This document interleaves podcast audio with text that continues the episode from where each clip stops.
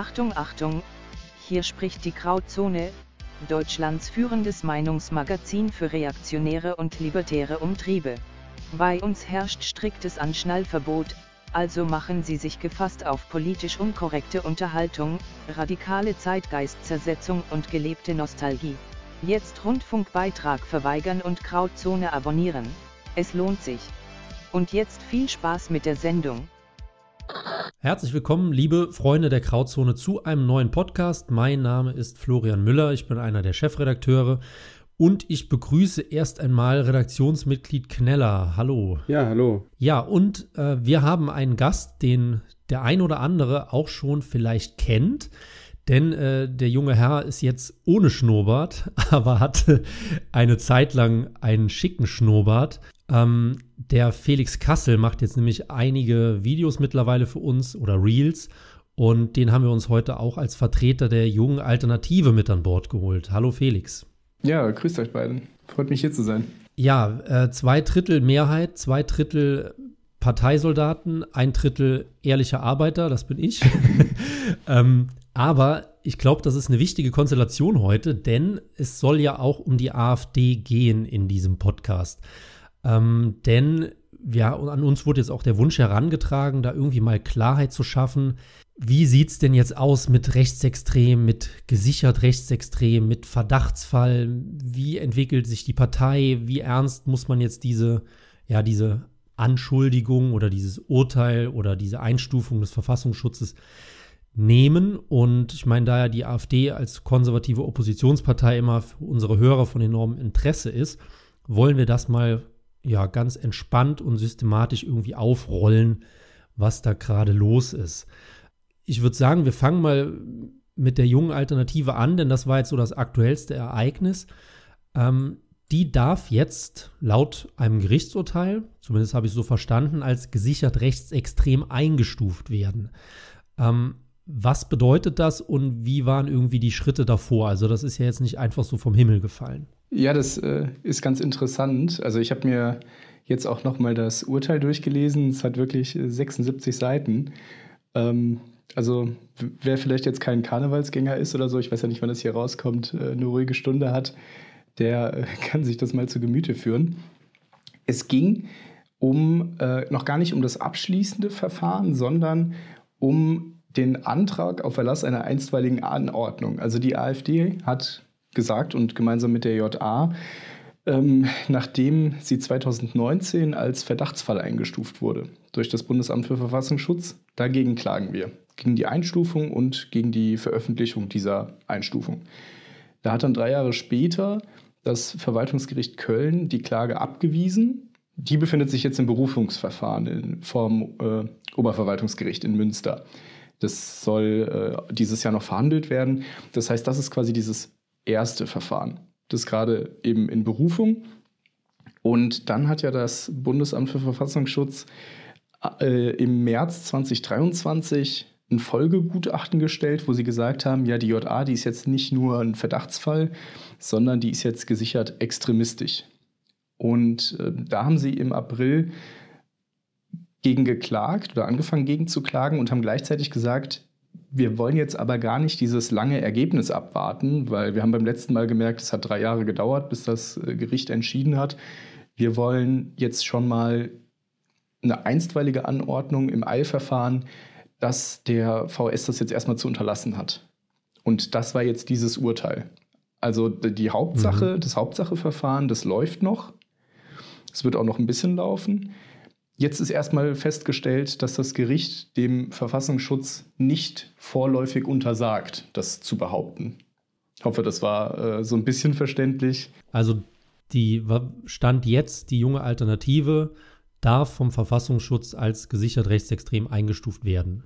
Ähm, gesichert extremistisch. Also das ist äh, auch nochmal äh, interessant, weil ich selber, ähm, man wird ja dann immer als, oh, die sind ja so rechtsextrem und die Rechtsextremen noch nicht mal der Verfassungsschutz sagt, dass die AfD rechtsextrem ist. Das ist für den Verfassungsschutz so NPD, die rechte dritter Weg. Das ist für die äh, so rechtsextrem. Die AfD, äh, die zumindest aktuell ähm, nennen sie eben nur gesichert extremistisch, beziehungsweise mhm. die, die JA, Entschuldigung.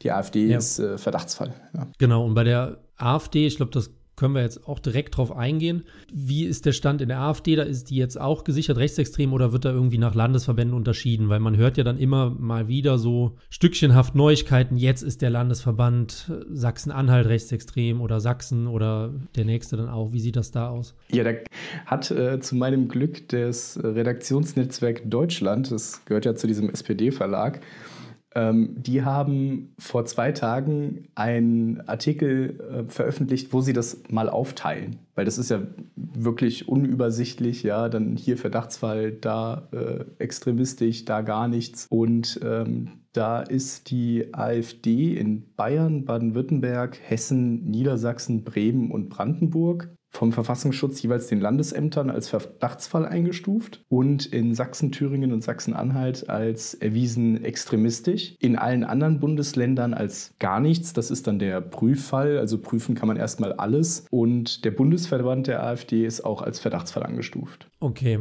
Und ihr beide seid ja, also du bist ja der Chef der JA NRW und Kneller, du arbeitest ja für die AfD NRW und hast bisher auch Mandatsträger. Jetzt, wenn du schon die JNRW ansprichst, dann möchte ich auch mindestens erwähnt haben, dass ich auch sechseinhalb Jahre Mitglied im Vorstand war und Mitglied des Gründungsvorstandes. Sonst kommt das jetzt rüber, oh, Kassel ist der tolle Ehrenamtler und Kneller ist der abgreifende Funktionär mit den Jobs. der weiß, wo das Geld herkommt. Ich, ich, äh, also ich, ich kenne den Laden auch, sagen wir es mal so. Ja, ja. Aber ähm, wie wird man dann da rausgeschmissen? Also bist du dann einfach zu alt geworden oder sagt man dann, wenn jemand Mandatsträger wird, dann zieht er sich zurück oder wie läuft also das? Also ich bin ja kein Mandatsträger im eigentlichen Sinne, nicht mehr als Felix. Felix ist ja auch äh, in der Bezirksvertretung. Im Stadtrat bist du nicht, oder Felix? Du bist nur in der Bezirksvertretung bei euch, ne? Genau, hat nur, hat nur für den Bezirk gereicht. ja, okay. Dann viel Glück beim nächsten Mal.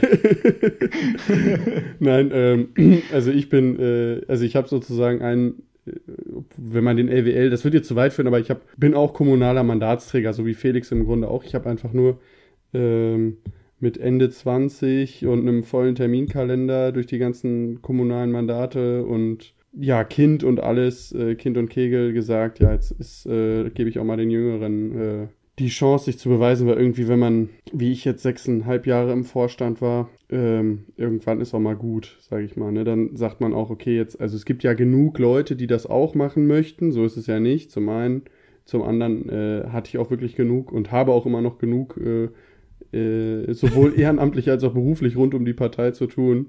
Äh, das heißt, da habe ich dann gesagt, alles klar, das, äh, ich glaube, ich habe meinen Sold erfüllt. Aber es gäbe schon eine Altersgrenze irgendwann, ne? Wenn man genau, also theoretisch kann ich noch ähm, fünf Jahre mitmischen. Also ich bin jetzt ja 30 bis 35, beziehungsweise mit Amt sogar, ähm, glaube ich, bis, äh, das heißt bis Vollendung des 36. Lebensjahres, ne, Felix?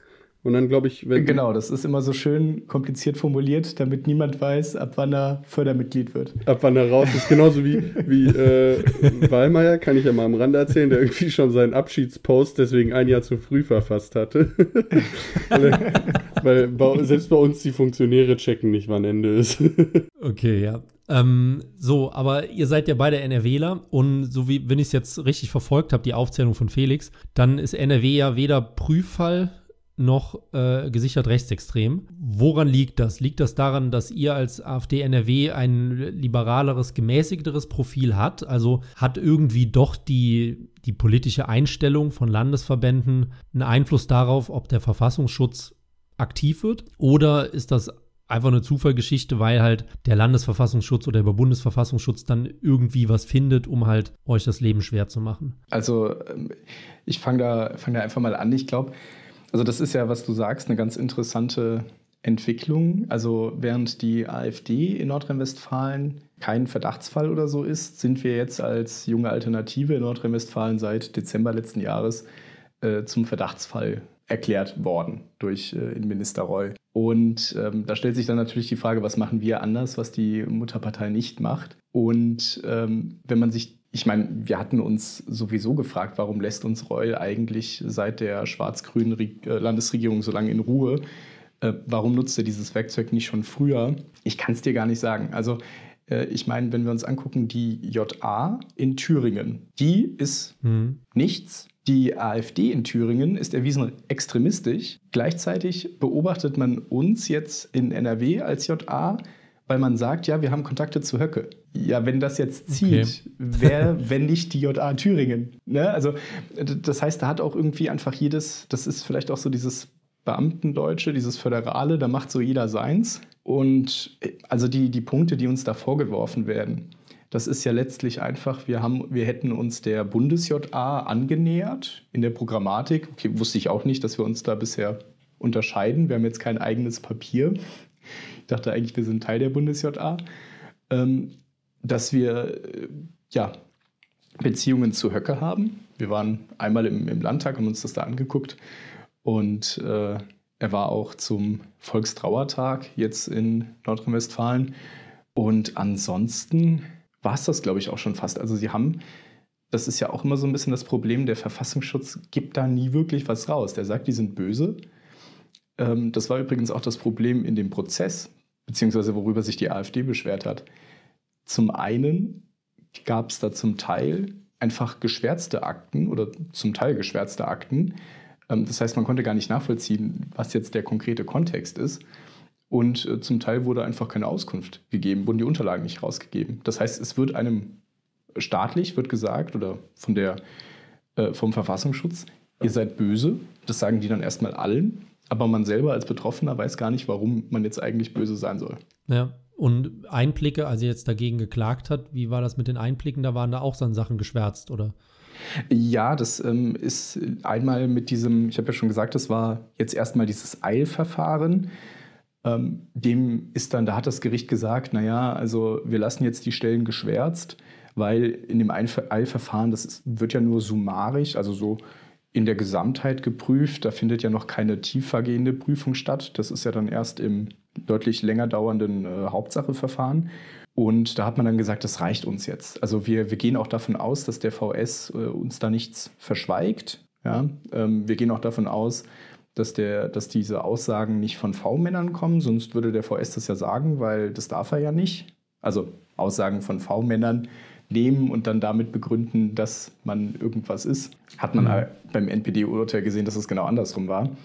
Aber das heißt, da hat man jetzt erstmal sehr viel ja, Vertrauen in äh, das Bundesamt für Verfassungsschutz gesteckt und äh, die haben die Informationen erstmal nicht so rausgegeben. Ja, interessant. Habt ihr denn oder generell, die, ich meine, die AfD beschreitet ja häufiger den juristischen Klageweg mit äh, durchwachsenen Ergebnissen, wenn ich mich recht erinnere an die letzten Jahre.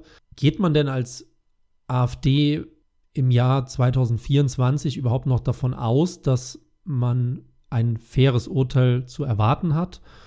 Oder denkt ihr, das ist alles schon so politisch auf Linie gebürstet, über einen Kamm gebürstet, dass halt auch nur noch politische Entscheidungen hinten rauskommen? Also ich persönlich muss sagen, also das betraf ja zum Teil auch noch, ich weiß gar nicht mehr genau, was das war. Ich glaube, damals ging es um den Bundesverband. Da hatten wir auch irgendwas, wo wir mal in der JA, wo ich noch im Vorstand war, wo wir da auch länger drüber diskutiert haben, wie man sich da jetzt verhält. Ähm, ich kann nur sagen, also grundsätzlich ist es halt so, du, der Normi Politik interessierte steigt da ja gar nicht mehr durch. Also der, der normale äh, AfD-Wähler vielleicht sogar, der denkt doch zum Teil selbst schon, dass wir beobachtet werden. Äh, weil eben diese ganzen Feinheiten, die jetzt Felix auch gerade aufgefächert hat, ähm, da liest sich ja keiner so ein. Kein Mensch liest das 76-Seiten-Urteil. Kein Mensch, würde ich sogar so weit gehen, kennt den Unterschied zwischen einem Verdachtsfall und einem Prüffall und einem äh, erwiesen rechtsextremistischen äh, oder extremistischen Landesverband, sondern das wird, also da fängt es ja schon an. Diese ganzen Feinheiten werden ja schon mal im Grunde bei normalen Leuten, die denken, also wenn ich den, ich glaube, wenn ich so auf die Straße gehe, zehn Leute frage, wird die AfD vom Verfassungsschutz beobachtet, dann sagen, selbst unter unseren Wählern sagen viele, ja, denke ja. Äh, oder würden halt erstmal zustimmen. Und deswegen ist, glaube ich, äh, wenn du jetzt danach gehst, ist es ist das unfassbar kleinteilig. Warum es sich aber trotzdem lohnt zu klagen ist, weil die Urteilsbegründungen aus meiner Sicht, so wie ich es beurteilen kann, als dummer Politikwissenschaftler, äh, unfassbar Hanebüchen sind. Also auch wenn es um Extremismus geht. Äh, Extremismus ist ja eigentlich, zielt ja eigentlich darauf ab, äh, die freiheitlich-demokratische Grundordnung abzuschaffen vollständig.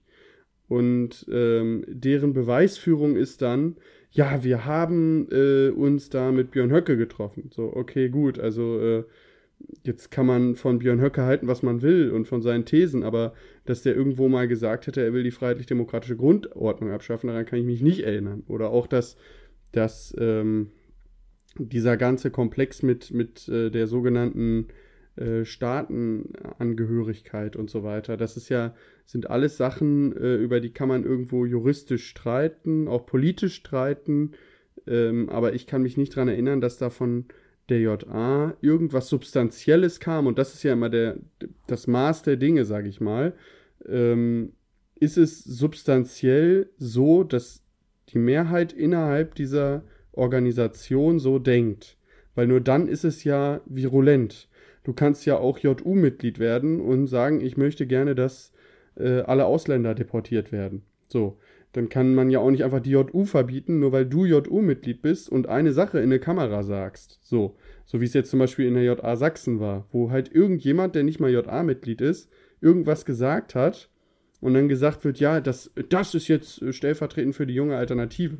Das war bei diesem Wanderausflug, ne? Die Debatte genau. aktuell. Und weil die sich aber in den Urteilen bei immer auf solche, auf solche partikularen Fälle berufen, denke ich halt, dass es gar nicht tragbar ist. Also die Frage ist halt, wann bekommen wir Recht? Ja, und steht dann irgendwann auf unserem Grabstein, äh, wir hatten eigentlich Recht. Oder, oder kriegen wir es halt vorher hin, das durchzuklagen? Und ich glaube, deren, deren Taktik ist, dass auf unserem Grabstein steht, ihr hattet Recht. So ähnlich wie bei den Republikanern yeah. oder bei der Jungen Freiheit. Gut, die haben es dann Gott sei Dank geschafft zu überleben. Aber die hatten ja ein ähnliches Problem. Ähm, und da war es wohl in der Begründung auch so, dass man gesagt hat, dass die Relevanz innerhalb der Jungen Freiheit nicht hoch genug ist. Ja, also was die, was die Autoren angeht, äh, da sind nicht genug dabei, wo man sagen kann, denen kann man jetzt ein geschlossen rechtsextremes Weltbild nachweisen, abgesehen davon, dass die Anforderungen an eine Zeitung auch viel höher sind ähm, im Sinne der Pressefreiheit als äh, bei einer Partei, um da irgendwie äh, tätig zu werden. Aber äh, so ja. und so kannst du es dir im Grunde auch bei der JA vorstellen. Also ich kann mir nicht vorstellen, dass es ein gerechtes Urteil gibt, was zu einem anderen Schluss kommt, als zu sagen, okay, wir haben uns, äh, es gibt da ein paar Einzelfälle, die der, die, der, die das ZDF immer wunderbar aufbauscht aber die Masse der Leute sind eben einfach äh, normale Jugendliche. Das Programm ist so und so, das ist maßgeblich für eine Organisation und nicht, äh, ob ich es jetzt schaffe, mit dem ZDF irgendwo jemanden einzuschleusen, äh, der dann irgendwie jemanden filmt, der da Gast ist und dann plötzlich sagt, er möchte gerne äh, Millionen Leute äh, in Güterwagen deportieren oder so. Das ist eben, ja. ist so der Punkt, wo ich sage, deswegen glaube ich persönlich, solange das solche Sachen angeführt werden, schon in der, in der Begründung oder in der Beweisführung, kann man eigentlich auch kein äh, faires Urteil oder keine faire Behandlung erwarten. Ja, also genau. Wie siehst du es, Felix? Ähm, also ich glaube zum einen, äh, zumindest aktuell noch, muss man einfach immer klagen. Ob man jetzt da Aussicht auf Erfolg sieht oder nicht, ähm, was man von den Gerichten und der Neutralität hält oder nicht oder von den bisherigen Urteilen auch, weil man sich sonst einfach den Vorwurf gefallen lassen muss, ja, aber warum habt ihr denn nicht geklagt?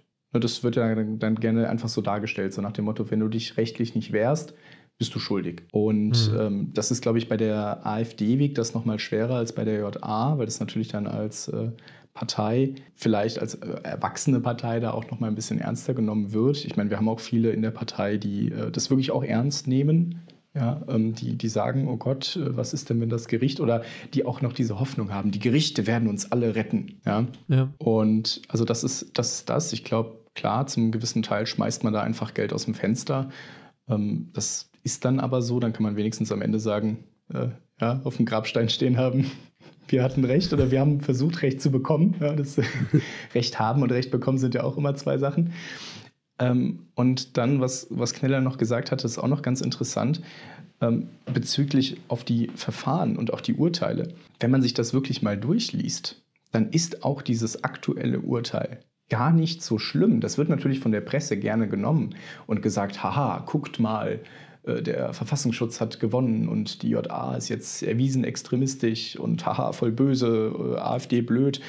Aber wenn man sich mal anguckt, dann sagt das Gericht einmal, dass ähm, der, das hat schon die Vorinstanz auch gesagt, ähm, in dem anderen Verfahren, wir haben ja gerade eben schon über Prüffall, Verdachtsfall und erwiesen extremistisch gesprochen. Das Gericht hat jeweils festgestellt, dass der Prüffall und der Verdachtsfall, dass die geregelt sind, gesetzlich. Das erwiesen extremistisch, das hat sich aber der VS einfach ausgedacht. Das ist.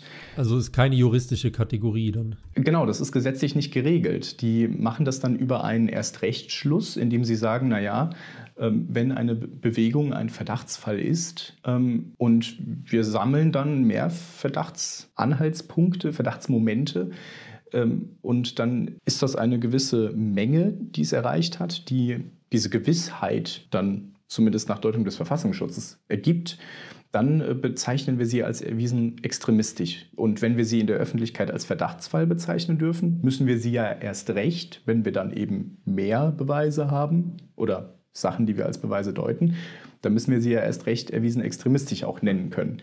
Letztlich rechtliche Folgen hat das in keiner Art. Also das hat das Gericht auch nochmal bestätigt. Diese ähm, Einteilung als erwiesen extremistisch bildet keine Aussage über die rechtliche Beurteilung, ob diese Bestrebung im rechtlichen Sinne extremistisch ist oder nicht. Das heißt, wir haben hier einfach nur, ähm, ja, ich meine, das ist natürlich eine Funktion des Verfassungsschutzes, ähm, der sich ja im legalen Raum bewegt.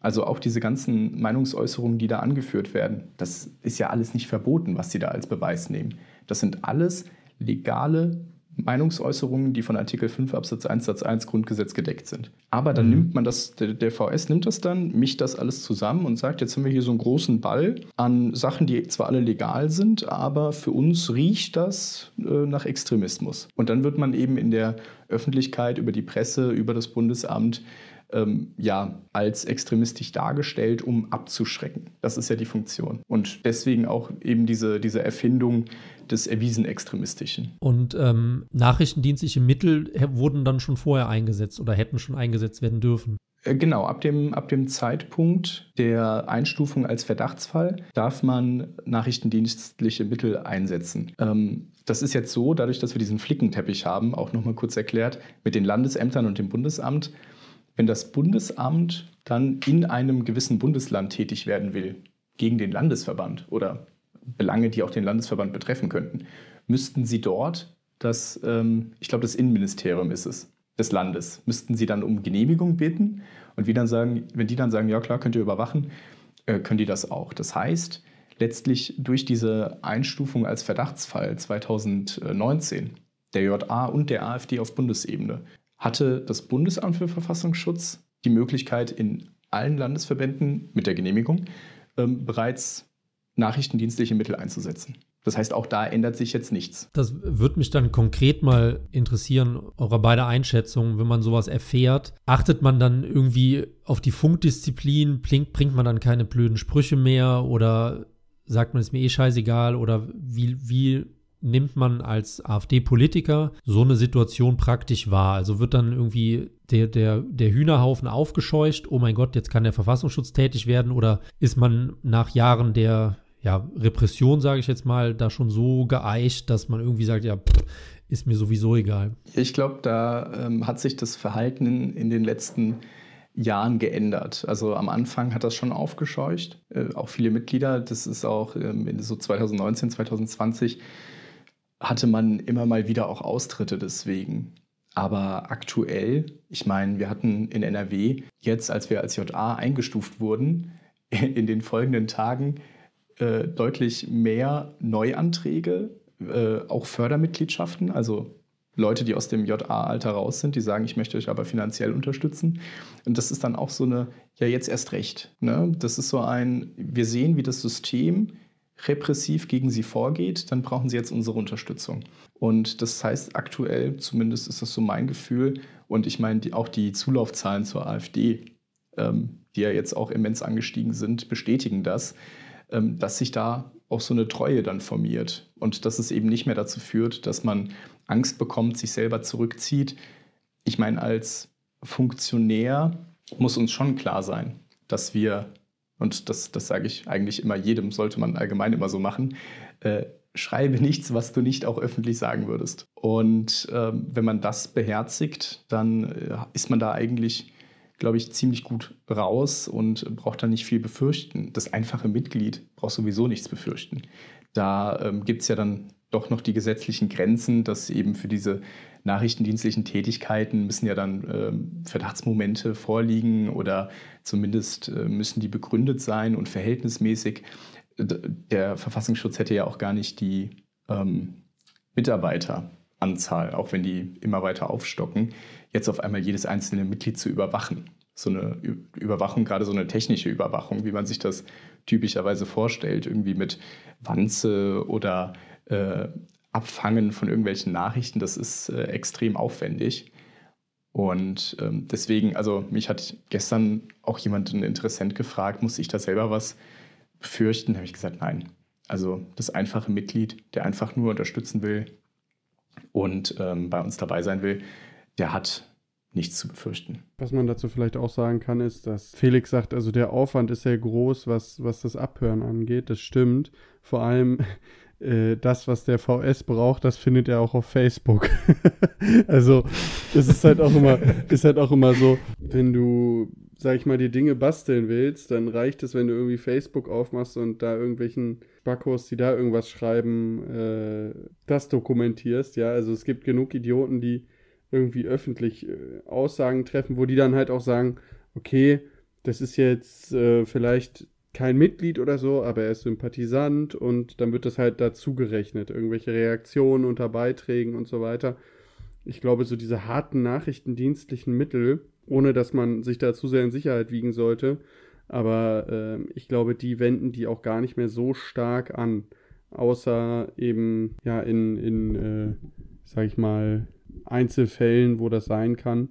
Aber ich glaube, so die, die normalen Leute oder der normale Parteiapparat bei uns ist es jetzt auch gewöhnt, dass man irgendwie damit konfrontiert ist, dass der Verfassungsschutz da alles versucht, was geht. Ich glaube auch spätestens seit Heidenwagen da das Ruder übernommen hat, ist auch jedem klar, äh, was da der Job ist und dass es da nicht irgendwie so richtig darum gehen soll, die Verfassung zu schützen, sondern eben, dass das auch ein politischer Auftrag ist. Und äh, ja, deswegen glaube also ich glaube, also wenn man sich so den Durchschnitt anguckt bei der Partei und mit der Parteibasis spricht und auch mit den AfD-Unterstützern, ich sag mal den Kernwählern und auch denen, die wir jetzt größtenteils in Umfragen haben, würde ich sagen, dass die meisten verstehen, dass der ZDF äh, nicht oder dass das ZDF nicht neutral berichtet, dass man die Tagesschau nicht guckt, um neutrale Informationsweitergabe zu erhalten und dass man Herrn Haldenwang vielleicht nicht unbedingt fragt, wenn man eine realistische Einschätzung zur AfD haben möchte.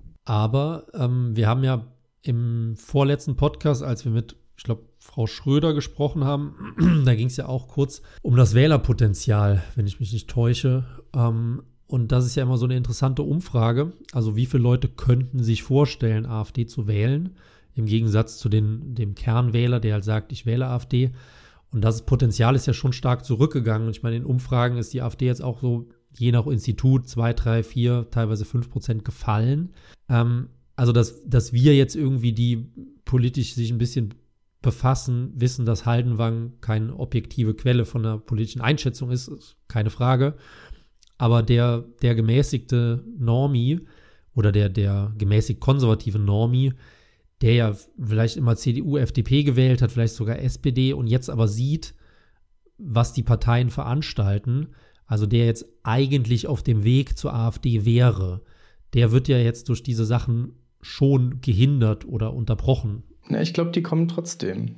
Also es gab doch jetzt ähm, die Neuigkeit oder die, die Studie, ähm, die Umfrage, dass der Hauptstrom der enttäuschten Ampelwähler jetzt zur AfD kommt. Viermal so viele wie zur CDU, weil die sich in der aktuellen politischen Lage sagen, da ist auch die CDU für uns keine Alternative. Wer hat denn vorher mit den Roten zusammen regiert? Ne? Also wer bei, gerade bei den Bauernprotesten, wer war, hat denn die letzten vier Landwirtschaftsminister gestellt? Das war ja die CDU.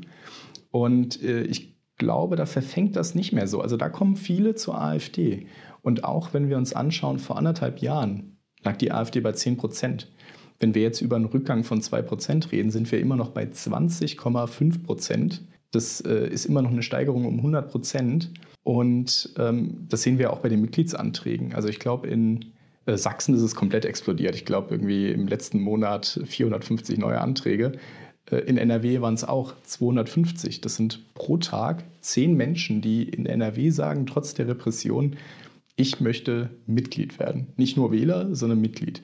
Und ich glaube, das ist eine viel längerfristigere Basis und auch viel wichtiger als äh, jetzt eine kurze Umfrage. Wer könnte sich das äh, abstrakt vorstellen? Gleichzeitig muss man auch eben natürlich sich, also man kann sich das nicht ganz nur schön reden, dass wir jetzt halt in Umfragen bei 22 waren und jetzt bei 20 bis 18 Prozent stehen. Ja, wir werden auch runtergerechnet, äh, das glaube ich auch. Also, dass man auch versucht, jetzt dieses Ergebnis so ein bisschen zu erzeugen wenn die Bodenbildung jetzt bei 18, 19 Prozent ist, ist das gut, weil wir dann, wie Felix auch gesagt hat, immerhin noch 100 Prozent, fast 100 Prozent Steigerung haben im Vergleich zu vor anderthalb Jahren. Aber was eben das Problem ist, aus meiner Sicht, ist, dass ähm, man bei den Normi-Wählern, die sich vielleicht gerade geöffnet haben, schon verloren hat wieder. Und das zeigt auch, dass es gibt ja diese Befragung nicht nur nach dem Potenzial, sondern es gibt ja auch diese berühmte Frage, wen können Sie sich gar nicht vorstellen zu wählen? Und da muss man sagen, hatten wir vor dieser ganzen äh, Geschichte mit äh, dem Landhaus Adlon ähm, Werte, die mit den Grünen vergleichbar waren, was eigentlich ein Novum war, weil die AfD hatte eigentlich immer eine sehr, sehr starke zwei Drittel Hassfront über Jahre hinweg äh, von Leuten, die gesagt haben, niemals AfD. So, und da waren wir jetzt, glaube ich, ich weiß gar nicht mehr, wo wir waren, bei 45 Prozent, 44 und bei den Grünen sind es, glaube ich, um die 40. Und jetzt ist diese Hassfront halt wieder auf 60 Prozent angewachsen. Ne? Das ist eben, ähm, ich finde das, äh, es gibt keinen substanziellen Grund dafür, aber man muss eben, zur Ehrlichkeit gehört halt dazu, das Establishment wollte diese neue Platte auflegen, auf, mit, auf Teufel komm raus, mit Gewalt und äh, was denen nicht gelungen ist mit ein paar pöbelnden Bauern am, äh, am äh, Steg, die Robert Habeck nicht mögen, ist denen halt gelungen mit äh, ein paar Leuten, die sich privat von Martin Sellner haben ein Buch vorlesen lassen. So. Und ähm, das muss man irgendwie, also ich sag mal, es ist nicht richtig deswegen, aber man muss es halt so in die ehrliche Betrachtung irgendwie einbeziehen weil man darf sich auch nichts vormachen. Also klar, wir haben viele Eintritte, es gibt auch einen positiven Solidarisierungseffekt. Äh, die Kernwähler, denke ich mal, werden auch äh, davon unberührt sein, weil die eben verstehen, was da gespielt wird. Aber es gibt eben dann, wenn du in diese höheren Prozente kommst, erreichst du eben auch immer mehr Leute, die dann auch immer wackeliger in ihrer Wahlentscheidung sind. Ne, das ist ja klar, so dass die, die oberen 4%, wenn die AfD bei 24% steht, dass das keine keine Leute sind, die irgendwie sich den Ernst Jünger äh, unter das Kopfkissen legen, äh, sondern eher Leute, die eben einfach genervt sind davon, äh, dass alles teuer ist oder so. Ja, oder die einfach Ricarda Lang scheiße finden. Ich glaube aber auch, langfristig schaden sie sich mit solchen Aktionen mehr, als es ihnen was bringt. Also das mag jetzt kurzfristig so sein, ne? das stimmt schon, was Kneller sagt. Also diese äh, Hassfront ist wieder hochgegangen, äh, auch wenn Hass keine Meinung ist. Aber Äh, das wird nicht langfristig sein und ähm, vielen blüht jetzt auch oder blüht langsam auf, dass diese Korrektivgeschichte irgendwie auch merkwürdig ist. Ja, bei den ganzen Sachen, die daran jetzt doch nicht stimmen, dann rudert man zurück, dann merkt man, oh, da waren sogar mehr CDUler als AfDler, warum wird darüber nicht gesprochen äh, und so weiter und so fort. Und da wird es ganz schwierig, ähm, sage ich mal, für die etablierten Parteien, die wieder, da wieder das Vertrauen zu gewinnen, zurückzugewinnen, auch für die Presse. Das ist ja auch interessanterweise eine Sache, die uns der Verfassungsschutz vorwirft. Nämlich, ähm, die sagen ja auch, wir seien demokratiefeindlich, weil wir die anderen Parteien ähm, kritisieren. Und Kritik an Parteien sei ja grundsätzlich erlaubt, aber ähm, Parteien dürften nicht anderen Parteien die Daseinsberechtigung absprechen und seien verpflichtet, wenigstens die Möglichkeit anzuerkennen, dass Ziele und Verhalten anderer Parteien auch gleichwertig sind und richtig sein können. Und da werfen die jetzt der jungen Alternative vor, durch diese ständige Kritik an äh, Regierungen und so weiter, äh, würde man das eben überschreiten, was ich äh, nebenbei ganz witzig finde, im Hintergrund zu diesen ganzen Nie wieder ist jetzt, ganz Köln, ganz Stadt hier einsetzen, hasst die AfD, äh, alles Faschos, Nazis. Ähm, also wenn da jemand ja. einer Partei die Existenzberechtigung abspricht, kommt das eigentlich von anderer Seite. Aber ähm, das wird auch dieses Urteil, wird das Problem haben, dass die Leute, die jetzt sagen, ja Moment, aber für mich ist das eine ganz normale Partei oder für mich ist die, haben die ein berechtigtes Anliegen. Die sehen dann das Urteil und denken sich, ja, aber was ist das für ein Gericht? Die können das dann nicht mehr nachvollziehen. Und langfristig kommen die so schnell nicht wieder zurück. Und da ist es dann, dann unsere Aufgabe. Ja, ich meine, ähm, Steinmeier hat uns ja schon als Rattenfänger betitelt. Ja, finde ich übrigens auch schön, dann äh, jeden fünften Wähler als Ratte zu bezeichnen. Ähm, dann ist es halt unsere Aufgabe, wie ein Rattenfänger, die einzusammeln. Nicht um die Demokratie zu stürzen, sondern um sie letztlich wieder äh, instand zu setzen. Ja, die Leute wieder zu repräsentieren, die genau. berechtigte Anliegen haben, ja. Ähm, aber du hast gesagt, das war jetzt eine der Begründungen ähm, gegen die JA. Ähm, wie sieht es denn aus mit dem völkisch-ethnischen Abstammungsbegriff? Weil das ist ja ein Thema, das ja seit Jahren eigentlich mit der AfD verknüpft wird. Also die Frage, wer oder was ist ein Deutscher oder wer oder was ist Deutsch?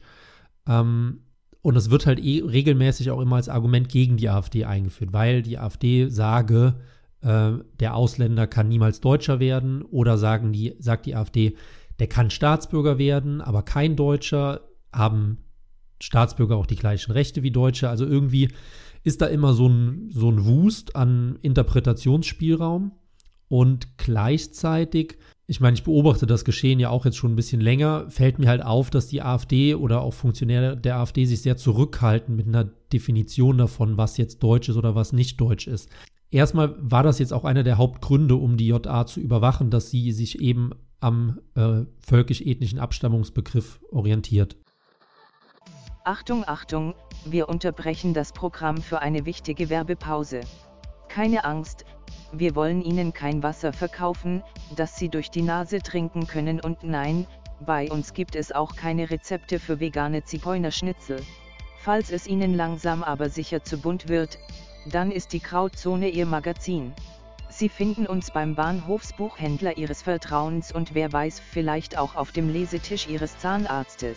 Aber machen Sie sich das Leben nicht unnötig schwer, besuchen Sie unsere Netzseite, schließen Sie ein Abo ab und freuen Sie sich alle zwei Monate auf die neue Ausgabe der Krautzone. Vielen Dank für Ihre Aufmerksamkeit. Danke Merkel. Jetzt geht es weiter.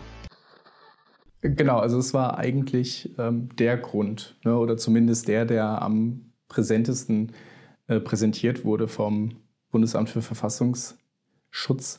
Das ist ja auch immer, das Gericht kann ja auch nur mit dem arbeiten, was ihm gegeben wird. Muss das dann irgendwie nehmen. Und ähm, da, also da letztlich nimmt man da so einen kleinen Taschenspielertrick. Du hast schon gesagt, da ist ein, ein Deutungsspielraum, Interpretationsspielraum. Ähm, sie werfen der jungen Alternative vor, sie vertrete einen ethnisch-kulturellen Volksbegriff, den das Grundgesetz nicht kenne und der dazu führe, dass man Ausländer und Migranten als Staatsbürger zweiter Klasse abwerte. Das heißt, sie verknüpfen da ähm, ethnisch-kultureller Volksbegriff, also einfach nur die Erkenntnis, dass man sagt, es gibt ein ethnisch-kulturell gewachsenes Volk, auch geschichtlich gewachsenes Volk, ähm, mit der Staatsbürgerschaft. Was aber die JA eigentlich macht, ist einmal diese Erkenntnis, die übrigens äh, zum Staatsangehörigkeitsrecht Preußens selbstverständlich dazugehörte und ähm, erst viel später dann geändert wurde, ähm, dass es eben dieses gewachsene Volk gibt. Das ist das eine. Die Erkenntnis, dass es aber auch, und so sagt es ja das Grundgesetz dann, ähm, jeder Deutscher ist oder ähm, Teil des Staatsvolkes ist, was eben dann als Volk im Sinne des Grundgesetzes die, ähm, die ähm, Souveränität innehat, das ist jeder, der Staatsbürger ist. Und Staatsbürger kann jeder werden, der eingebürgert ist. So, das heißt, ähm, einfach nur mit dieser Erkenntnis, dass daneben noch etwas existiert, was mit Geschichte, Kultur, äh, Ethnie zu tun hat, das widerspricht dem ja erstmal gar nicht. Das Gericht und der Verfassungsschutz tun halt so, als ob. Die tun, als würde sich das ausschließen. Die sagen, ja, dadurch, dass ihr sagt, dass es da was geschichtlich Gewachsenes gibt, kann ja jetzt erstmal nicht jeder direkt dazugehören. Irgendwann schon. Also auch als Migrant kann man dann eben durch Generationen ähm, Teil dieses ethnisch-kulturellen Volkes werden. Man kann aber eben vor allem jederzeit, und ich meine, das wird ja immer weiter ausgeweitet, Teil des Staatsvolkes werden. Und dagegen sagen wir gar nichts. Deswegen gibt es dann auch keine ähm, Staatsbürger erster und zweiter Klasse. Es gibt ein Staatsvolk und dann gibt es eben äh, dieses geschichtlich gewachsene Volk. Völker sind ja immer atmende Gebilde. Also es ist ja nie, war ja nie historisch so, das ist ja auch immer so dieses, dieses Mitwit-Normi-Argument, hahaha, die AfD äh, ist so doof, die denken, es gab schon immer Deutsche, dabei äh, gibt es die deutsche Nation auch noch nicht so lange und äh, was aber ja genau zeigt, also Deutsche haben sich ja auch schon als Deutsche begriffen, bevor es die, den Nationalstaat Deutschland gab. Und wenn morgen, äh, sage ich mal, äh, äh, alle Ämter und Behörden, die Pässe ausstellen, implodieren, dann gibt es trotzdem noch Deutsche im Sinne äh, des ethnischen Hintergrundes. So. Und ähm, der Punkt ist ja, und das ist auch immer, finde ich, finde ich bei dieser ganzen Debatte so verlogen, weil die Frage ist ja gar nicht, ist jemand deutsch oder wie ist, ist sage ich mal, die, die konkrete Definition, sondern es geht ja eigentlich immer nur darum, uns zu unterstellen, wenn man Staatsbürger ist, aber Migrationshintergrund hat, dann äh, sagen wir, der soll nicht alle Rechte haben oder so. Ja, was ja überhaupt nicht der Fall genau, ist. Genau, das sondern, ist die Unterstellung, ja. So, genau, das ist die Unterstellung, auf die die kommen.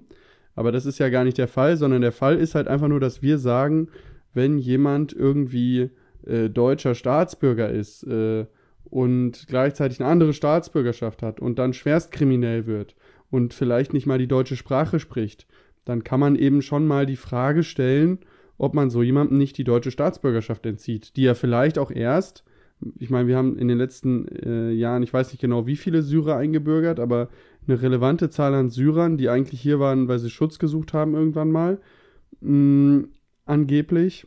Ja, vor ziemlich genau acht Jahren, weil so lange dauert es ja. Genau, die jetzt in den letzten acht Jahren eingebürgert wurden, wo man dann halt auch nicht sagen kann, okay, das, das, äh, das kann man jetzt auf keinen Fall rückgängig machen, wenn der noch eine zweite Staatsbürgerschaft hat. Natürlich kann man das rückgängig machen. Und andere Parteien wollen das sogar auch. Die sagen dann so Sachen wie, ja, äh, wenn der Antisemit ist, dann sollte man das rückgängig machen können. Das ist so eine typische CDU-Forderung, die jetzt so im letzten Jahr aufkam, wo so dieser Antisemitismus, wo, wo die CDU plötzlich gemerkt hat, oh was, äh, Migranten aus dem arabischen, arabischen Kulturraum können Antisemiten sein, das, das wussten wir nicht. Ähm, dann müssen wir das rückgängig machen. Ähm, das ist ja, ist ja quasi, ist jetzt so aufgekommen und da finde ich dann aber auch interessant, dass, wie wollen die das denn dann begründen? Also, wie willst du jemandem, also wenn ich sage, jemand ist schwerstkriminell, clankriminell und hat eine zweite Staatsbürgerschaft, dann kann ich das ja anhand ganz klarer Urteile nachweisen und kann dann sagen, okay, das ist ein Umfang, wir nehmen dem die deutsche Staatsbürgerschaft weg. Aber wenn ich mir äh, dann dem gegenüber nehme, jemand ist Antisemit, wie will ich das denn begründen? Also, wo, wo ist denn jetzt die juristische Dim äh, Dimension, ab der ich sagen kann, okay, der ist jetzt so sehr Antisemit, dass ich ihm dafür die Staatsbürgerschaft wieder entziehen kann? Also, da bewegen sich die, die anderen Parteien, oder jetzt in dem Fall die CDU, ich glaube, oder die SPD hat das, glaube ich, auch gefordert, Nancy Faeser. Die SPD war auch dabei, ja. Ähm, die, die bewegen sich da juristisch auf wesentlich glatterem Eis, weil du kannst ja nicht auch nicht für Leute, die vielleicht erst seit ein paar Jahren Staatsbürger sind, äh, dann die Meinungsfreiheit einschränken. Ja, ich kann, kann ja nicht hergehen und sagen, jetzt nur weil du erst vor fünf Jahren eingebürgert wurdest und in der und der Hinsicht Antisemit bist, verlierst du jetzt die deutsche Staatsbürgerschaft. Aber Felix Kassel oder, oder äh, irgendwer anders, der vielleicht die gleiche Meinung hat, was ich an dieser Stelle ausdrücklich nicht unterstellen will, äh, der vielleicht die gleiche Meinung hat, aber, aber eben in Deutschland geboren ist und schon immer deutscher Staatsbürger ist, der darf äh, ungestraft Antisemit sein. Also ich sehe da überhaupt gar keine Grundlage dafür. Ja, ich meine, es deutet ja immer mehr eigentlich bei allen Themen, über die wir jetzt sprechen, dass es halt nur noch eine politische Willkürfrage ist und dass irgendwie so die, ja, die juristischen Minimalstandards, die man ja doch irgendwie in vielen Dingen noch hatte, lange und die ja auch, denke ich, viele der älteren Leute ähm, so verinnerlicht haben. Also, dass wir haben einen funktionierenden Rechtsstaat, wir haben faire Urteile, das geht irgendwie alles mit einem fairen Diskurs zu und dann gewinnen die, die die besten Argumente haben und so weiter. Also dieser, sag mal jetzt im schlechtesten Sinne, Bonner Mief, also der Bonner auf die Bonner Republik bezogen. Ja, ja, ich habe das die halt nicht auf mich bezogen. Dass der sich halt immer mehr verzieht und dass halt dann doch die klaren politischen Machtmechanismen an den Tag treten, wo es halt einfach nur noch darum geht, ja, die, die, Gegner halt zu besiegen, selbst an der Macht zu bleiben und natürlich vollkommen egal, ob mit fairen oder mit unfairen Mitteln. Ähm, nehmt, ihr, nehmt ihr das auch so wahr oder würdet ihr schon sagen, es gibt noch ein, ein, ein, eine Basis Fairness im Kampf um die Politik in Deutschland?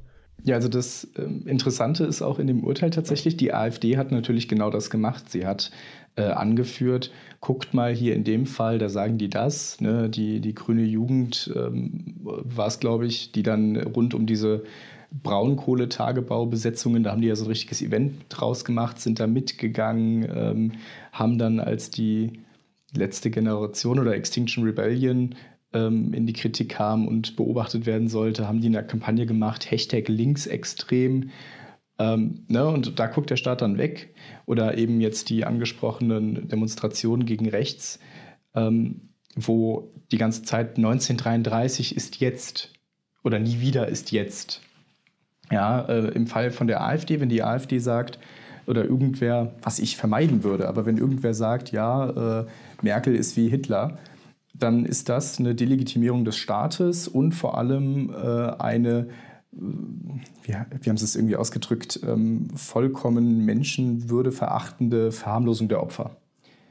Wenn das aber bei den aktuellen Demonstrationen überall im Land gezeigt wird, dann aber nicht gegen die Regierung, sondern gegen die AfD geht, dann ist das natürlich berechtigter bürgerlicher Protest und äh, Zivilcourage und so. Ähm, das hat die AfD angebracht. Und das Gericht hat es mit, ich glaube, ein, zwei Sätzen dann zur Seite gewicht und gesagt, ja, äh, die Fälle mag es auch geben, aber es sind weniger. So. Ne, und das war's dann. Und ähm, da ist es natürlich dann schon so, dass man sich denkt, ja, Moment, also wenn ihr diese Mittel immer kritisiert oder dieses Vorgehen oder Populismus, ich kann es wirklich nicht mehr hören, dass der AfD vorgeworfen wird, sie sei populistisch.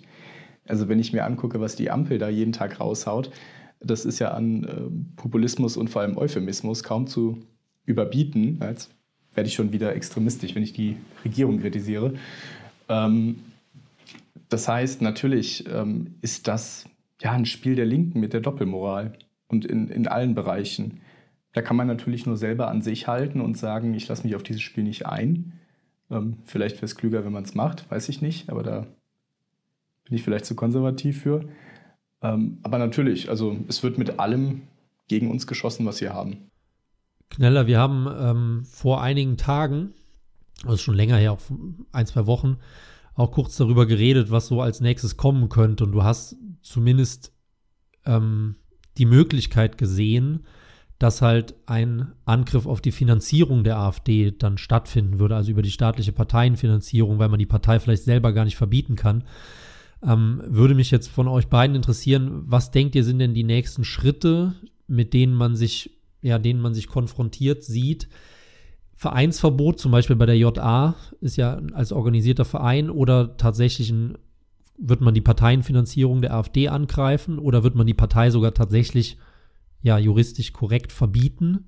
Ähm, was, womit rechnet ihr da und was haltet ihr am wahrscheinlichsten? Also, weil du mich jetzt angesprochen hast, fange ich mal an. Ich glaube nicht, dass sie uns verbieten können. Ähm, ich glaube auch ehrlich gesagt mittlerweile nicht mehr, dass sie die Parteienfinanzierung so ohne weiteres wegstreichen können, weil dafür sind, da kann Felix mich gleich gerne korrigieren, aber die Hürden dafür, habe ich mir jetzt sagen lassen, sind wohl ähnlich hoch. Und äh, dass das bei der NPD jetzt so in Anführungsstrichen leicht geklappt hat, oder bei der Heimat, wie sie mittlerweile heißt, äh, liegt wohl daran, dass man da vorher schon dieses Verbotsverfahren durchexerziert hat und sich darauf zum Teil dann berufen hat und gesagt hat, okay, wenn man die jetzt schon nicht verbieten kann, weil sie zu irrelevant ist, sollte der Staat sie aber in, immerhin nicht finanzieren soll, äh, dürfen, müssen, wie auch immer. Ähm, der Unterschied zur NPD ist nur leider, äh, oder Gott sei Dank, äh, sehr groß äh, zu, im Vergleich zur AfD. Wenn, wenn ich mir das Programm angucke, ähm, die NPD unterstützt offen Holocaustleugner, die NPD spricht in ihrem Programm von ähm, von Volksgemeinschaft und von arbeitet mit NS-Begriffen und so weiter und so weiter. Also das äh, ist, ist äh, nochmal eine ganz andere äh, Sache einfach und, und äh, das kann man uns eben alles einfach nicht unterstellen. Und äh, selbst wenn man sich jetzt anhand von tausend Einzel Einzelheiten, wie man es ja auch immer versucht, äh, was zusammenzubasteln und äh, uns dann mit irgendwelchen, ich sag mal, die schaffen ja auch eigene Straftatbestände. Diese Delegitimierung des Staates, das gibt es ja meines Wissens nach auch erst seit Corona. Äh, diesen sogenannten Straftatbestand Delegitimierung des Staates. Und das ist ja, die schaffen ja so Gummibegriffe, wo man dann sagen kann, ja, das fällt alles darunter. Und was Felix eben halt auch schon gesagt hat, so dann, dann guckt man halt bei der linken Seite komplett weg, wenn die den Staat delegitimieren und sagt dann bei der rechten Seite, äh, ja, du hast äh, gesagt, äh, Nancy Faeser sollte zurücktreten, weil sie die Wahl in Hessen verloren hat. Das ist Delegitimierung des Staates. so, äh, dann, äh, so kann man natürlich alles machen. Und, und ähm, ich glaube aber, dass es, wenn es jetzt darum geht, Parteienfinanzierung und ähm, Parteienverbot, äh, das ist, halte ich für sehr schwierig, da, uns da auf diese Weise beizukommen. Was sie versuchen ist, uns mit Verfahren zu überziehen, uns ähm, beschäftigt zu halten, uns in der Öffentlichkeit zu stigmatisieren, ähm, weil eben für viele schon die ARD-Berichterstattung über das Verfahren genauso schlimm ist wie eine Verurteilung in so einem Verfahren. Das ist eben einfach, ist ja schon, der ARD hat das ja perfektioniert über solche Sachen oder auch ZDF oder auch Spiegel, private Medien gibt es auch genug, die darüber einfach berichten in einer Weise, dass permanent der Eindruck entsteht, ähm, wir wären im Grunde schon fast verboten oder äh, wir sind im Grunde schon erwiesen rechtsextrem oder was auch immer. Das ist natürlich gewollt. Andererseits schadet es denen auch, weil es einfach ein Bogen ist, den kann man nur einmal spannen. So und, und, und äh, der ist aus meiner Sicht schon so oft gespannt worden, dass man gesagt hat, ach jetzt hier, jetzt ist aber hier auch noch der Landesverband Sachsen-Anhalt äh, als Prüffall, Schrägstrich Verdachtsfall, Schrägstrich erwiesen rechtsextrem eingestuft. Jetzt müssen es aber alle begriffen haben. Und das ist halt so eine, so eine, so, ein, so eine inflationär gebrauchte Erzählung, weshalb ich glaube, dass das ein stumpfes Schwert ist. Wo es schaden kann und auch schaden wird, ist natürlich überall da, wo damit irgendwelche äh, Repressionen einhergehen und wo man, wo, wo die es halt irgendwie schaffen, ähm, so ähnlich wie bei Fridays for Future, keiner geht heute mehr fürs Klima auf die Straße, aber man hat es eben geschafft, in der Zeit, wo das Thema virulent war, äh, alle möglichen Schwachsinnsaktionen äh, legislativ in Formen zu gießen. Alle möglichen Kommunen, die den Klimanotstand erklären und was weiß ich, äh, woraus dann vielleicht nichts Konkretes erfolgt. Aber bis heute wird halt in den Kommunen nach diesem Paradigma Politik gemacht. Ne? Und, und dass man eben merkt dann, ja, aber wir haben uns, und da sieht man auch ganz oft auf Beschlüsse, die dann so 2018, 2019, also diese Hochphase war, gefällt wurden, da haben wir uns selbst verpflichtet, äh, im Jahr irgendwie den Autoverkehr um äh, 15% zu reduzieren. Und da müssen wir jetzt noch weitere Maßnahmen ergreifen, dass das auch klappt. So, das heißt, sie schaffen sich irgendeine Grundlage. Und das ist dann quasi der Beschluss, so wie der Fünfjahresbeschluss früher in der DDR, der Fünfjahresplan. Und äh, dann geht es gar nicht mehr darum, ist der Fünfjahresplan, macht das Sinn? Sondern es geht nur noch darum, wie erfüllen wir den Fünfjahresplan. Und so ähnlich ist es im Grunde auch hier, dass man, dass man ähm, diesen ganzen Antirechtskram jetzt nimmt und ähm, versucht, da legislative Flöcke einzuschlagen, mit denen man dann halt auch noch in ein, zwei, drei, vier Jahren arbeiten kann, wo es schon wieder um ein ganz anderes Thema geht, wo die aber die Mittel gegen rechts in der Zwischenzeit trotzdem verdreifacht haben oder wie jetzt kürzlich die, die Staatsangehörigkeitsrecht liberalisiert haben oder ähm, die Bundeszentrale für politische Bildung aufs Dreifache ausbauen. Was weiß ich, also denen fällt schon irgendwas ein. Und dann sagen zu können, ja, wir müssen ja irgendwie dem ganzen Rechtsextremismus, der hier grassiert, äh, Herr werden. Äh, da müssen wir noch ein paar von unseren Leuten in Jobs bringen. Und ähm, das ist, glaube ich, der, der Ansatz, der da wesentlich mehr verfängt. Ja, ich kann da um äh, auf die ursprüngliche Frage zurückzukommen, schneller nur zustimmen, was diese Möglichkeiten gegen uns vorzugehen angeht. Also das ist auch eine Sache, die sollte man positiv aus dem Urteil wegnehmen, äh, wegnehmen, mitnehmen. Ähm, es wurde ja im Nachgang an diese äh, Einstufung der JA als erwiesen extremistisch oft gesagt, äh, Vereinsverbot, ist die JA jetzt dran, wird die JA jetzt verboten. Und ähm, warum wurde das gemacht? Weil man für einen Verein grundsätzlich, der unterliegt ja nicht dem Parteienprivileg aus Artikel 21, äh, das heißt, das kann man, den kann man viel einfacher verbieten. Jetzt hat aber das äh, Verwaltungsgericht Köln in diesem Urteil und auch in dem vorherigen übrigens die junge Alternative immer im Rahmen der Partei ähm, gedeutet. Also hat sich, hat eben der jungen Alternative Rechte aus Artikel 21 Absatz 1 Grundgesetz zugeschrieben und weitere Rechte, die nur Parteien zustehen. Ähm, ist eine juristische Frage, ob eben Jugendorganisationen zur Partei gehören oder ob sie eigenständige ähm, Vereine sind. Ich meine, bei, den, bei der Gemeinnützigkeit ist das klar. Als Jugendorganisation kannst du einer Partei kannst du keine Spenden empfangen und Spendenquittungen ausstellen. Ähm, da ist das klar. Aber wenn es dann um so Sachen geht wie jetzt ein Verbot, ähm, da ist es schon so, dass dann die junge Alternative doch als Teil der AfD gesehen werden muss. Macht übrigens auch der Verfassungsschutz, wenn er Verdachtsmomente von der JA nimmt und auf die AfD projiziert. Macht er ja auch nichts anderes, als zu sagen, das ist irgendwie eine Teilorganisation von euch.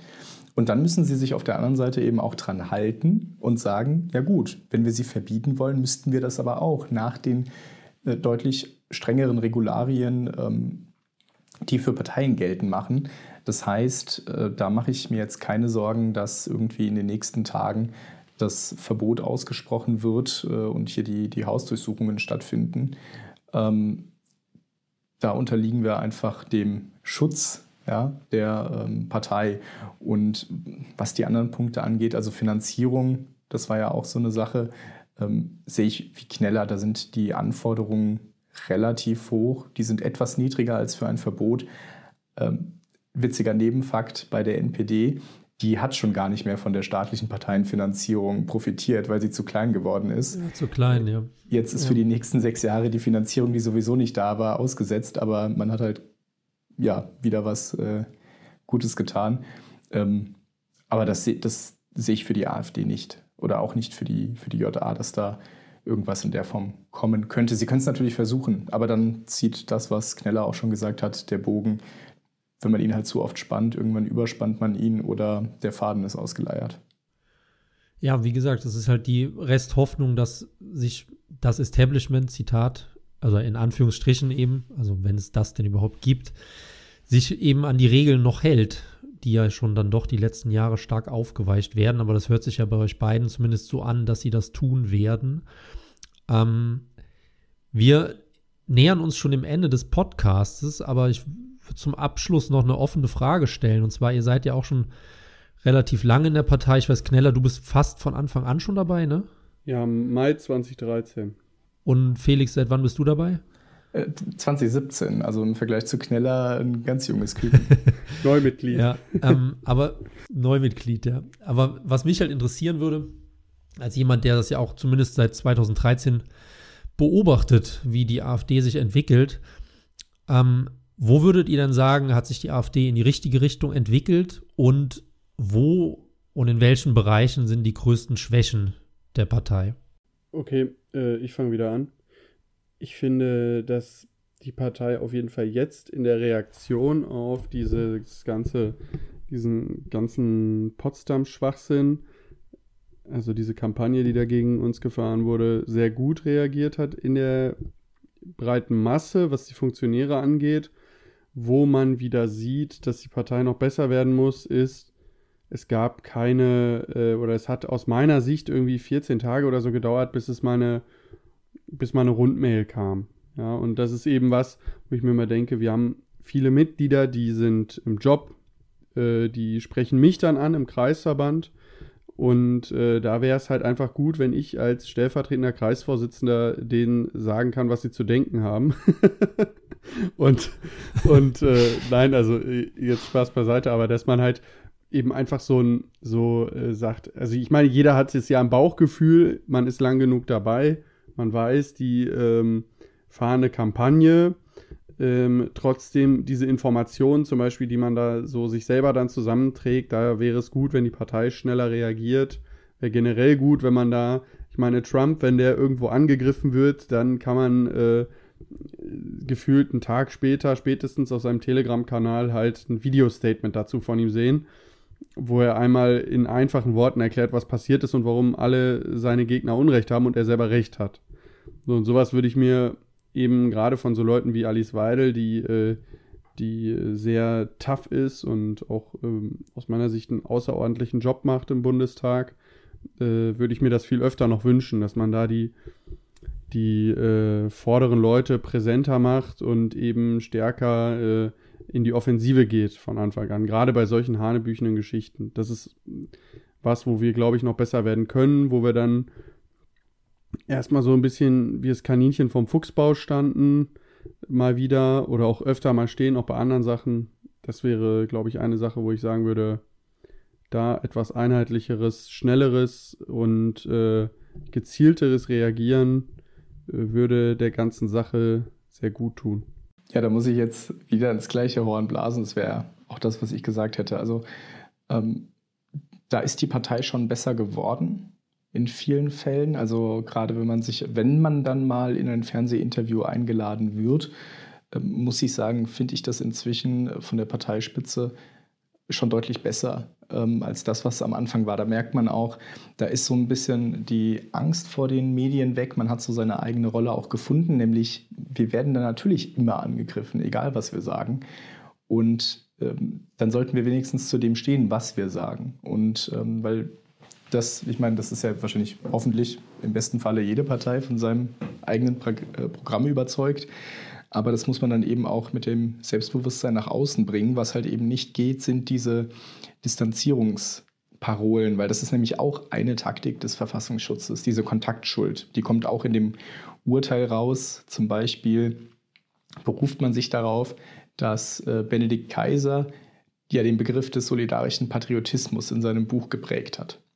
Und dass er da unter anderem schreibt, ähm, dass es, damit man solidarisch sein kann, eben eine gewisse Homogenität braucht.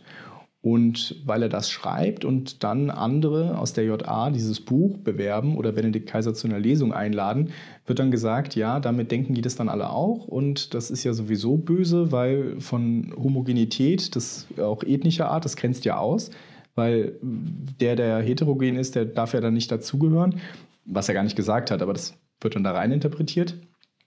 Und jeder, der quasi gefühlt dieses Buch gelesen hat äh, oder auch nur ein Bild davon gemacht hat, der ist jetzt auch ähm, Teil dieser Kontaktschuld. Und wenn wir dann in der Partei immer noch Funktionäre auch haben, die in guten Positionen sind, wo sie selber, sage ich mal, erstmal für sich ausgesorgt haben, dann erwarte ich von denen auch, dass sie sich diesen Distanzierungen entgegenstellen und nicht selber in diese alte Gewohnheit vielleicht auch zurückverfallen, weil wie soll ich denn dem normalen Mitglied, was normal arbeitet, ähm, was Angst hat, dass der Arbeitgeber das rausbekommt, weil damit von vielleicht auch die Stelle abhängt, es aber trotzdem macht, weil er von der Sache überzeugt ist. Wie soll ich das denn überzeugen, wenn unsere ähm, Funktionäre und unsere Mandatsträger, die dann ja doch zwar keinen leichten Job haben, aber dafür wenigstens gut bezahlt werden, ähm, wenn die es noch nicht mal schaffen, dafür dann einzustehen. Und das wäre was, ähm, das ist noch so der letzte Punkt, den ich aus dem Urteil habe ja auch so ein bisschen versucht, zwischen den Zeilen auch die positiven Sachen mitzubringen.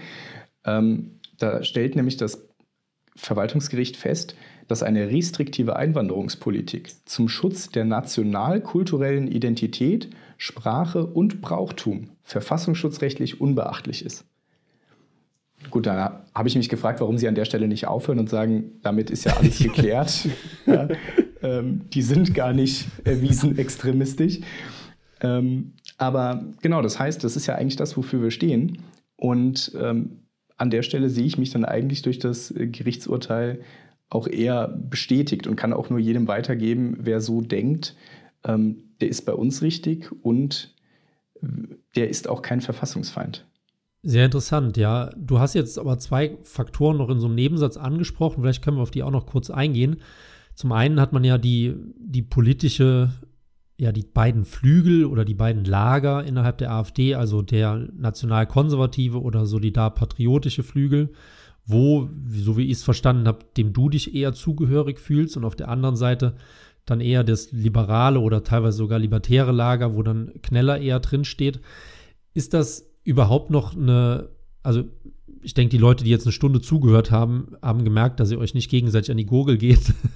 ist das überhaupt noch ein, äh, ein relevanter Graben innerhalb der AfD oder hat man mittlerweile da das Kriegsbeil begraben und äh, ja, macht mehr Realpolitik?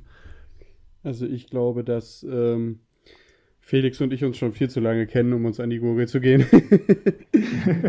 Nein, aber äh, das ist, also aus meiner Sicht ist das Quatsch, weil es ist ja auch häufig so, also ich sag mal, mit Felix war ich im, äh, und mit dir ja auch im November, glaube ich, war das doch, wo wir uns in Berlin gesehen haben. Und ja, genau. äh, da merkst du ja auch häufig so, und das ist auch was, was, was äh, in der JA uns recht schnell aufgefallen ist, äh, damals noch äh, war Carlo Clemens noch äh, Vorsitzender, dass einfach vieles so aufgebaute Geschichten sind. Also da wird dann halt, wird dann halt gesagt, oh ja, du bist aber, äh, was weiß ich, so und so viel Prozent eher für Marktwirtschaft und äh, gegen Staatsinterventionismus. Hm, deswegen müssen wir jetzt zwei verschiedene Lager sein oder so. Ja, es ist ja, äh, man muss ja immer darüber reden, dass wir, dass wir äh, zu 90 Prozent einer Meinung sind und dann gibt es vielleicht 10 Prozent, also jetzt nicht nur Felix und ich, wir repräsentieren leider nicht, wir sind nicht die großen Lagerfürsten in NRW.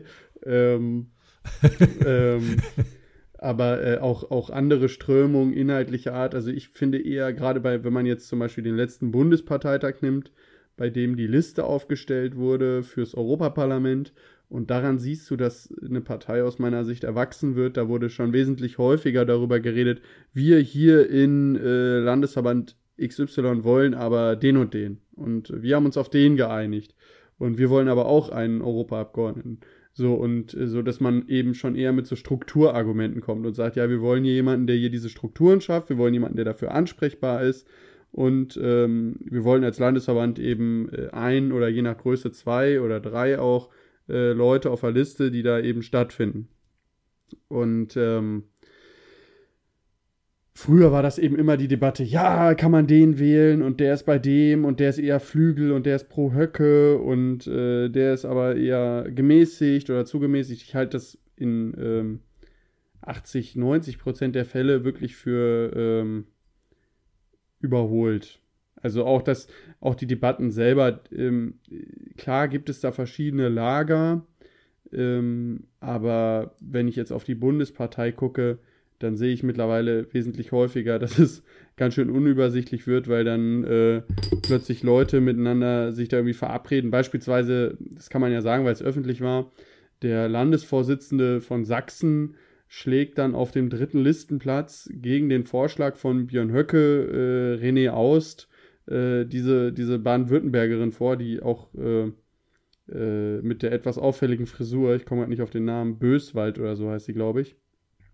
Und äh, das wäre vor ein paar Jahren noch undenkbar gewesen, dass eben der Landesvorsitzende von Sachsen gegen Höcke äh, jemanden vorschlägt. Und daran siehst du aber auch, dass, dass es da durchaus auch äh, innerhalb dieser so als so monolithisch dargestellten Lager äh, Bruchlinien gibt und, und Streits und Konflikte, ähm, also ich bin da immer eher ein Freund davon, dass man sagt, man setzt sich irgendwie an den Tisch und versucht eben entweder über die Sachfrage zu reden oder über die konkrete Personalfrage und nicht über irgendwelche abstrakten äh, Begrifflichkeiten, wo sich dann Einzelpersonen irgendwie produzieren müssen, weil sie ganz besonders äh, krass patriotisch sind oder so, sondern dass man eben immer konkret fragt, ja, was heißt das denn jetzt überhaupt? Und da, glaube ich, bleibt bei diesen sogenannten Lagerstreitigkeiten am Ende immer äh, relativ wenig übrig. Ja, also ich meine, es ist natürlich, ist die AfD eine doch vergleichsweise heterogene Partei. Das liegt einfach daran, dass aus allen anderen Parteien ähm, die Mitglieder zu uns gekommen sind. Ähm, das lässt sich auch nicht vermeiden, beziehungsweise ich finde das auch, das ist durchaus erstrebenswert. Ist ja im besten Sinne dann eine Volkspartei, wenn man alle Richtungen des Volkes vertritt. Und diese harten Grabenkämpfe thematischer Art sehe ich aber eigentlich inzwischen im, ich meine, die AfD ist jetzt elf Jahre alt, ähm, zumindest äh, ja, in gewisser Weise konsolidiert. Die sind ähm, gelöst. Man hat das Programm, darauf hat man sich mit großer Mehrheit oder Einstimmigkeit geeinigt. Da ist viel Arbeit über viele Jahre reingeflossen. Ähm, ich sehe eher was ähm, aktuell eher so ein trennender Faktor ist, jetzt nicht bei der Mitgliedschaft, sondern eher bei den ähm, Mandatsträgern, die Unterscheidung zwischen ängstlich und äh, mutig selbstbewusst. Also tritt, vertritt man die Position jetzt umso eher, ähm, umso mehr man von außen angegriffen wird, oder ist man eben bereit, dann in der Wahnvorstellung einer möglichen äh, Koalition mit der CDU äh, dann doch wieder äh, ja, Raum freizugeben thematisch und ähm, sich da irgendwie anzunähern. Und ähm, ich glaube, das ist eher aktuell die ähm, Frage, die sich da bietet, welchen Weg man da gehen will. Aber da sehe ich zum einen nicht, dass das ein Streit ist, der die Partei irgendwie entzweien kann. Das wurde ja auch schon oft genug herbeiprophezeit. Ähm, einfach weil es sich auch immer gut klickt. Und das muss man auch immer sehen. Die Medien, die haben ein Interesse daran, ähm, überall Streit zu sehen. Ähm, und vielleicht bei uns nochmal umso mehr, um auch so ein bisschen zu zeigen, die kann man doch gar nicht wählen, die sind sich doch selber gar nicht einig. Aber wie gesagt, ich glaube, thematisch ist das überwunden.